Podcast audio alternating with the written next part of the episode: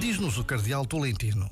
Habituámos-nos a olhar para a experiência cristã como que acontecendo a duas velocidades: o caminho heróico dos santos e a frágil estrada que é aquela de todos os outros e, por maior razão, a nossa.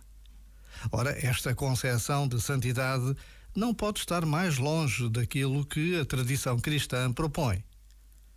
Basta a pausa de um minuto para nos questionarmos, afinal, não será possível que a minha estrada, frágil, cheia de pedras e quedas, me leve a Deus? Já agora, vale a pena pensar nisto.